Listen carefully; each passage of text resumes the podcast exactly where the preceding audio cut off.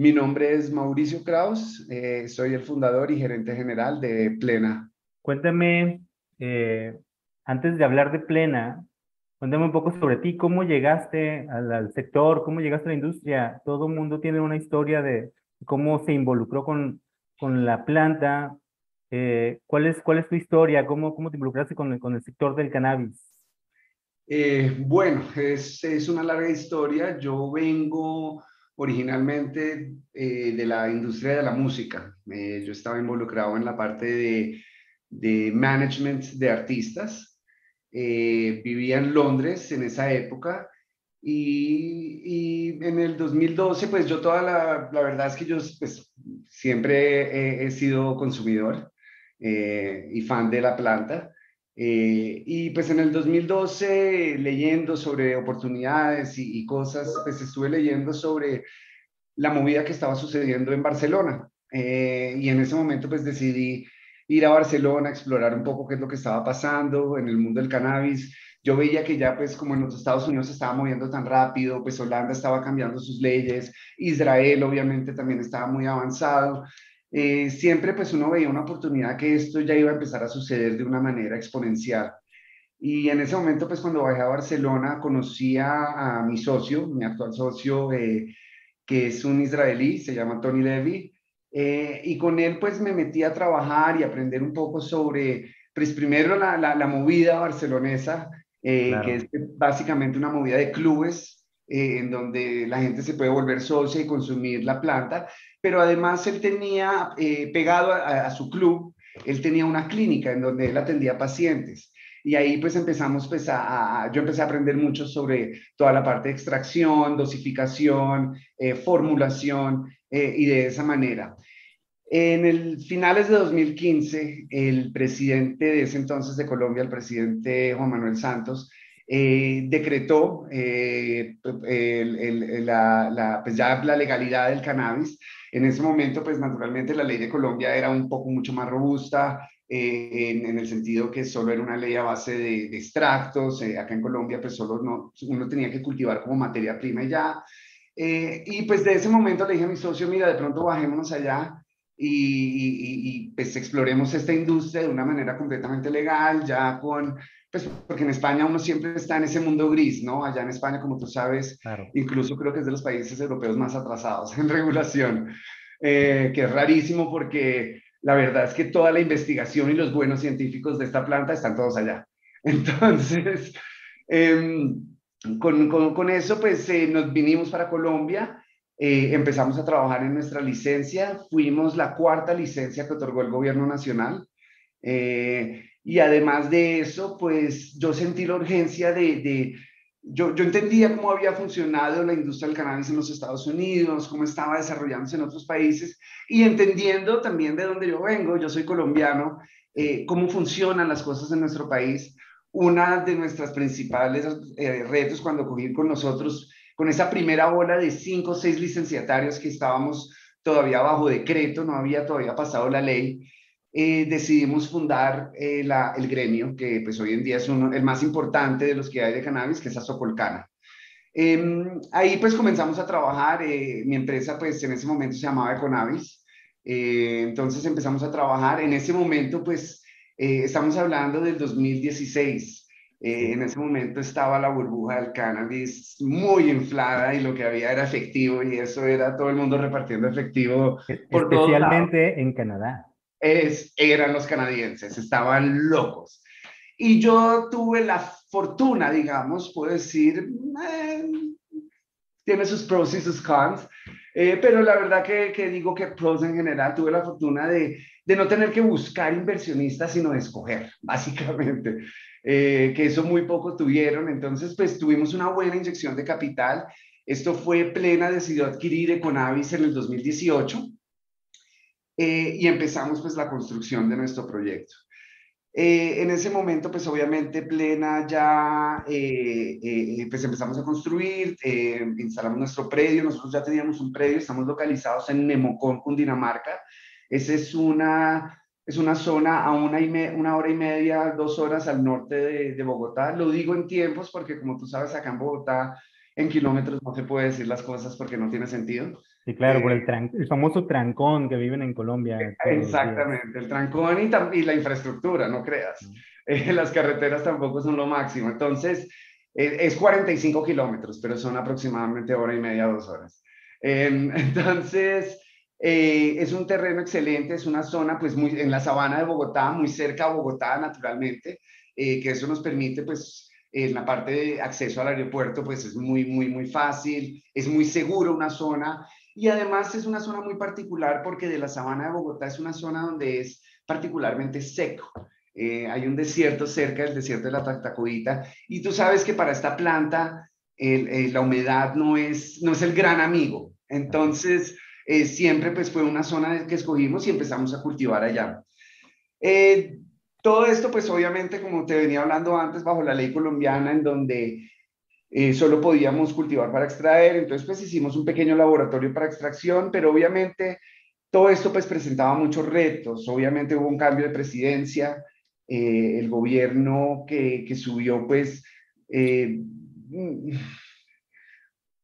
fue un poquito lento, digamos, en el desarrollo de muchas cosas. Eh, y eso, y no solo es a nivel colombiano, creo que también a nivel internacional, mucha gente estaba pensando que esto era como cualquier otro commodity. Y, y pues resulta que todavía regulatoriamente cada, cada jurisdicción está empezando a hacerlo. Entonces, eso también vino con una, con, todo el mundo pensó que esto nos íbamos a volver ricos muy rápido y pues pues no es así. este es un trabajo de largo tiempo, que sí que el cannabis es la oportunidad, esto no, esto no te lo puede negar nadie, pero esto es para entender que esto es un proceso y esto es paso por paso, que no solo es un tema de producción y estandarización, como, tú, como estuvimos hablando anteriormente, sino también es un tema eh, eh, regulatorio, eh, en donde tiene que también suceder. Entonces, este, esto pues provocó que mucha, hubo una lentitud en el desarrollo de esto. La ley de Colombia como tal que nos obligaba a extraer también nos, nos, nos ponían un hándicap, porque los mercados desarrollados pues aceptaban esto, pero tenían que ser con certificaciones de GMP a nivel europeo, el EU GMP. Como tú sabes, una inversión de construir un laboratorio primero certificable es una inversión grande de más de 5 o 6 millones de dólares y además eh, entrar en una línea de certificación a nivel europeo pues toma tiempo, especialmente en jurisdicciones pues más aceptadas que son como Alemania o Holanda. Eh, entonces, eh, entonces te toca estar con las jurisdicciones un poquito menos, como Malta, como Croacia, como, si me entiendes? Y, entonces, y eso pues también crea unos pocos de barreras en ciertos mercados desarrollados. Después de mucho tiempo de lobbying con el gremio, eh, logramos que entendieran que el fuerte de Colombia, y no tiene nada malo de serlo, es que somos agricultores y que el hecho de que nosotros estamos localizados en el Ecuador nos crea una ventaja de valor que no tiene ningún otro país, especialmente con el THC. Porque como tú sabes, el CBD pues crece en el cáñamo y el cáñamo pues es subtropical y, y competir con las grandes hectáreas que tienen en los Estados Unidos y en China y en Europa, pues siempre es difícil. De ahí que todos cuando nosotros entramos a armar nuestros modelos de negocios, creo que me atrevo a decir que el 95% de nosotros nos basamos en, en un precio, por ejemplo, del CBD isolate de 10 mil dólares el kilo. Ahora, pues, tú sabes muy bien que estamos en 300 dólares. Entonces, como que, bueno, este no es nuestro negocio definitivamente. Justo el año pasado, el año pasado, el presidente Duque publicó unos, eh, las, las regulaciones que ahora sí permiten la exportación de flor seca y, uso, uso de zonas francas, todo esto que la industria estaba esperando desde hace un par de años. Eh, ¿cuál, es el sí, ¿Cuál es el panorama en este momento en Colombia tras estas regulaciones? Ya, ya se lograron esto, estas exigencias o peticiones que tenía el sector para poder competir realmente y poder manifestarse en lo que es? ¿Cuáles son los retos y desafíos que continúan para, para las compañías como Plena? Claro, claro. No, bueno, precisamente a raíz de esa, de esa regulación y de esos decretos nuevos del presidente y de que el gobierno colombiano se dio cuenta de nuestro poder, eh, precisamente una compañía como la de nosotros fue cuando nosotros decidimos pivot, como dicen los, los americanos, y y, concentrarnos en lo que sabemos hacer. Eh, eso de estar verticalmente integrado es una falsedad. Entonces, yo pues soy cultivador y es lo que sabemos hacer bien. A raíz de eso nosotros, tú hablas ahorita de certificación y de los retos. El, gobierno nos abre esto, obviamente, y ahora para nosotros es muy importante entender en los mercados que permiten la importación de este material, de una flor, qué exigencias tienen y qué estándares a los que nosotros tenemos que llegar. Entonces ahí es donde todos tenemos que empezar y donde todavía mucha gente y muchas empresas no estaban listos porque estaban concentrados en, producir biomasa. Entonces tú ves a la regula en, en, países en donde están aceptando la flor actualmente, eh, son, digamos que son cuatro jurisdicciones principalmente. Eh, Alemania, el Reino Unido, Israel y Australia. En, esos son los únicos cuatro jurisdicciones. Y en cada una de esas jurisdicciones tú chequeas los niveles de estándar de cultivo, son absurdos. O sea, ahí fue cuando nosotros como plena decidimos, bueno, hay que analizar qué mercados se necesita, qué necesitamos cumplir para nosotros poder llegar a esta flor colombiana. Que cabe aclarar, una de las grandes ventajas que tiene esta legalización de la exportación de flor es que hay algo muy eh, que no es tangible que hay que entender y es el hecho que la marca Colombia es básicamente una, un dado acá en esta oportunidad. Hay un hambre eh, un poco cómico, ¿no? De, por el, el, el, el, guerrilla marketing que existe detrás de la romantización de Colombia frente al problema de drogas que hemos tenido durante tantos años en donde estos mercados desarrollados dicen, oigan, yo quiero flor colombiana, esto es un valor agregado, esto es, si me entiendes, el Colombian Grown, eh, cosas así. Entonces, el país tiene que ponerse en esa posición de aprovechar esto como, como lo hicimos con el Juan Valdés y, nuestro Café de Colombia. Si me entiendes, hay que encontrar esa figura eh, y eso es, por ejemplo, un desafío que tenemos como Colombia, como país, es posicionarnos como productores orgullosamente agrícolas de, de una planta que alguien nadie la puede producir de la calidad que la podemos producir nosotros y al precio. Y además constante. Entonces, ahí es donde entramos en esos niveles, entender esos mercados y fue la razón que plena tomamos la decisión de certificarnos con el IMC. El IMC, como tú sabes, es, es, es una extensión de la certificación Control Union. Control Union es una certificación de GACP que crearon una organización israelí y holandesa eh, muy concentrada en cannabis. En Israel, en el 2020, eh, la, agencia de cannabis eh, israelí decidió homologar el, el, Control Union Certification e incluirle unos estándares más altos para la parte de consumo de flor para, como producto final, y esa es la certificación IMC. Eh, de ahí que nosotros pues ya estábamos certificados Control Union, fue una de las visiones que nosotros tuvimos desde el día uno, cuando empezamos este proyecto, encontrar ese GACP, pues porque tú sabes, estamos haciendo productos para, para medicinas, entonces entre más estandarización en certificaciones uno tenga, uno más puede probar que uno está haciendo un producto de alta calidad. Entonces, por eso fue que nos fuimos por el Control Union. Apenas nos dieron la oportunidad de exportar flor, dijimos, vámonos por este, además que el mercado israelí es un mercado muy atractivo. Em, y es nuestra oportunidad para empezar por ahí. Ya, ya lo lograron, ya lo lograron, tengo entendido. Ya lo logramos. Eh, hace una semana nos dieron la certificación. Fuimos el primer, la primera compañía en América Latina eh, que tiene la IMC, eh, o sea, el de Flor. El CUMS ya lo tenemos varios. Acá en Colombia creo que somos seis y en Uruguay creo que hay dos o tres. Eh, pero el de IMC nosotros somos los primeros. Esto les permite, les permitirá exportar flor seca con, con los, con la certificación que, que tiene a, al mercado israelí. Así es, directamente, sin pasar por Europa, por certificaciones GMP, nada. Ok, buenísimo. Eh, ¿qué, qué, qué, qué, sigue para Plena? Ahora que ya, ya consiguieron este milestone, ¿qué, qué, ahora Abrir mercado, abrir mercado y hacer ventas, eso es lo más importante. Eh, obviamente también estamos en proceso de certificarnos con Australia, eh, con el TGA, eh, para también enviar flor directamente desde Colombia. y obviamente la parte de Europa, ya estamos trabajando directamente. Actualmente nos encontramos buscando y, y, analizando varios aliados, porque nosotros todavía precisamente lo que te hablé de, de traer un certificador, pues eh, eso está tomando un poco de tiempo. Entonces, en este momento encontramos una solución más de hacerlo a través de un partnership con ya un productor de GMP Part 2 en Europa y mandarle a él el material y poder distribuir. Eh, nosotros igual actualmente no estamos en, el, en la parte de B2C eh, plena, estamos buscando ser suppliers, eso es todo. actualmente también, pues, y, la idea siempre es estar sacando mejores variedades para poder ofrecer en diferentes mercados diferentes cosas. Eh, a nivel colombiano, pues como plena, eh, pues tuvimos una ventaja precisamente por esa, por, ese, por esa visión que tuvimos desde el principio de tener un invernadero de alta tecnología para garantizar el mejor, la mejor materia prima posible, pues pudimos pivot bastante rápido a diferencia de otras compañías. Creo que ahorita, pues muchas compañías ya se encuentran en este proceso de llegar a ese estándar acá en Colombia.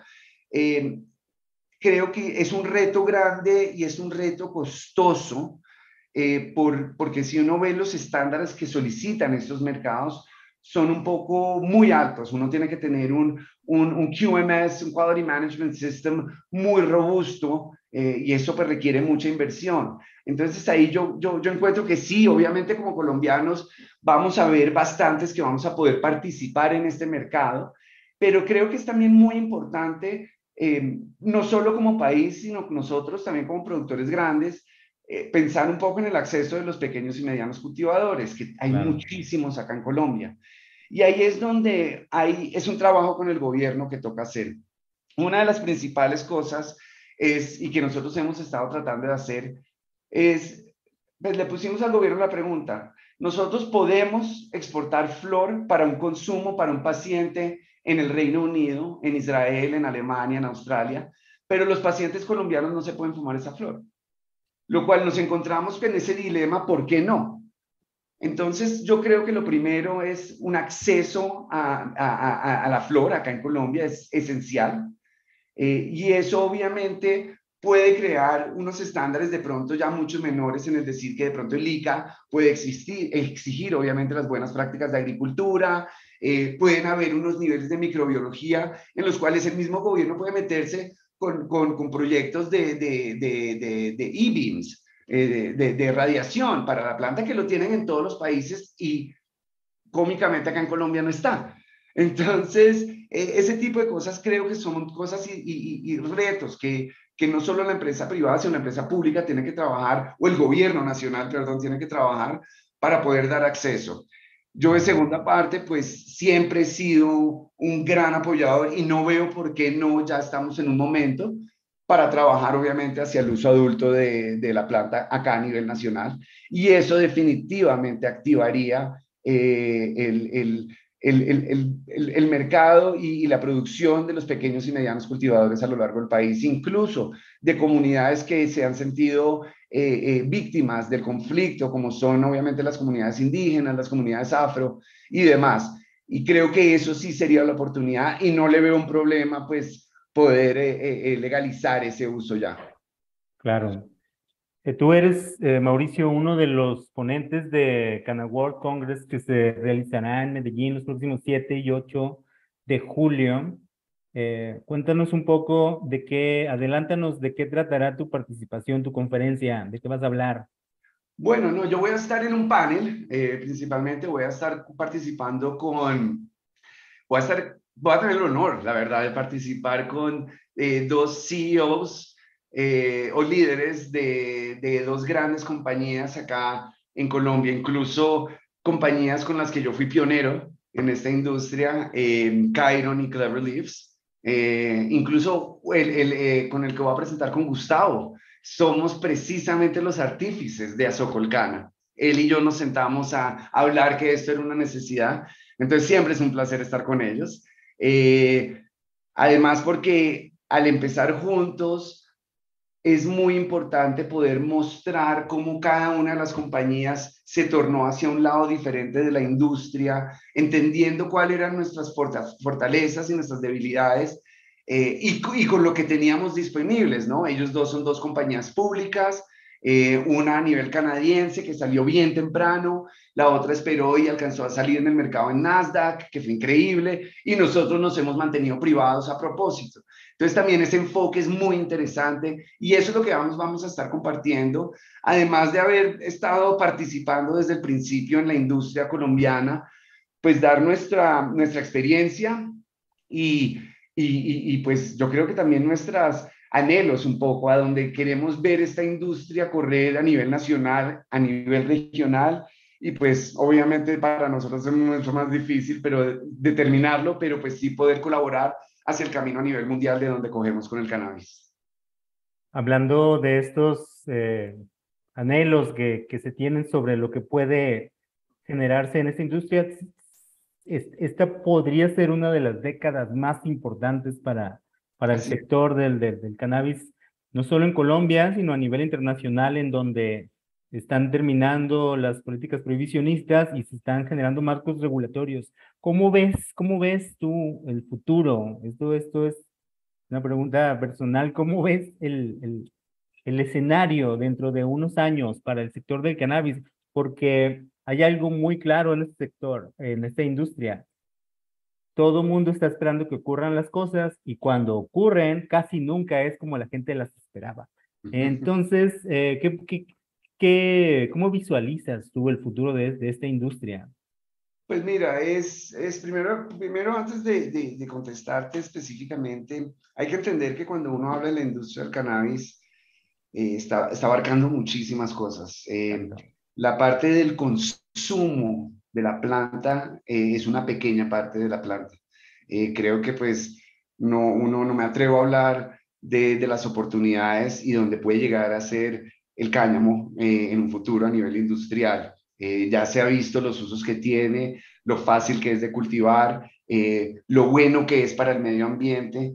Em, entonces creo que ahí hay una oportunidad que, o sea, es, esto de la parte de consumirlo es simplemente la entrada eh, digamos, eh, pero, pero, pero, pero las oportunidades del cáñamo son incalculables. Eh, entonces, en ese sentido, creo que en unos años vamos a estar viendo, el, el, o sea, yo creo que yo fui una vez, leí una vez un, un, un estudio y, y, quedé impactado con una, con un, con, con preciso un statement y, y decía, la última vez que un ingrediente eh, tuvo la oportunidad de crear un impacto tal grande como lo va a hacer el cannabis, fue la vaca.